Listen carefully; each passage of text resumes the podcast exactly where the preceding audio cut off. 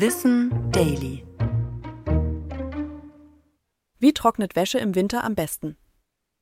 Im Winter stehen selbst diejenigen von uns, die Balkon oder Garten besitzen, vor einem Problem. Wie und wo trocknet man am besten die Wäsche? Die wohl einfachste Lösung für dieses Problem ist der Besitz eines Trockners.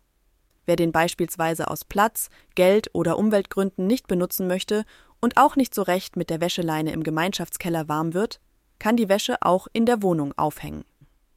Dann muss allerdings auf ein paar Dinge geachtet werden. Nasse Wäsche erhöht nämlich die Luftfeuchtigkeit in Wohnräumen. Das kann zu Schimmelbildung führen. In ohnehin feuchten Kellerzimmern kann sich ebenfalls die Gefahr für Schimmel erhöhen. Damit es dazu nicht kommt, gibt es ein paar hilfreiche Tipps. Zunächst kann man bereits beim Waschen darauf achten, die Wäsche stark zu schleudern, damit sie trockener aus der Maschine kommt. Bei empfindlichen Stoffen sollte aber trotzdem keine zu hohe Drehzahl eingestellt werden. Vor dem Aufhängen sollte die Wäsche dann sorgfältig ausgeschüttelt werden. Außerdem sollten die Räume gut beheizt werden, in denen Wäscheständer stehen.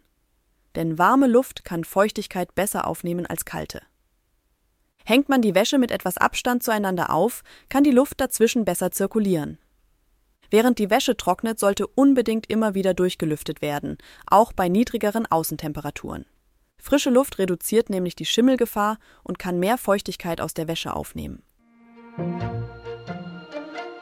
Das war Wissen Daily, produziert von mir, Anna Germeck, für Schönlein Media.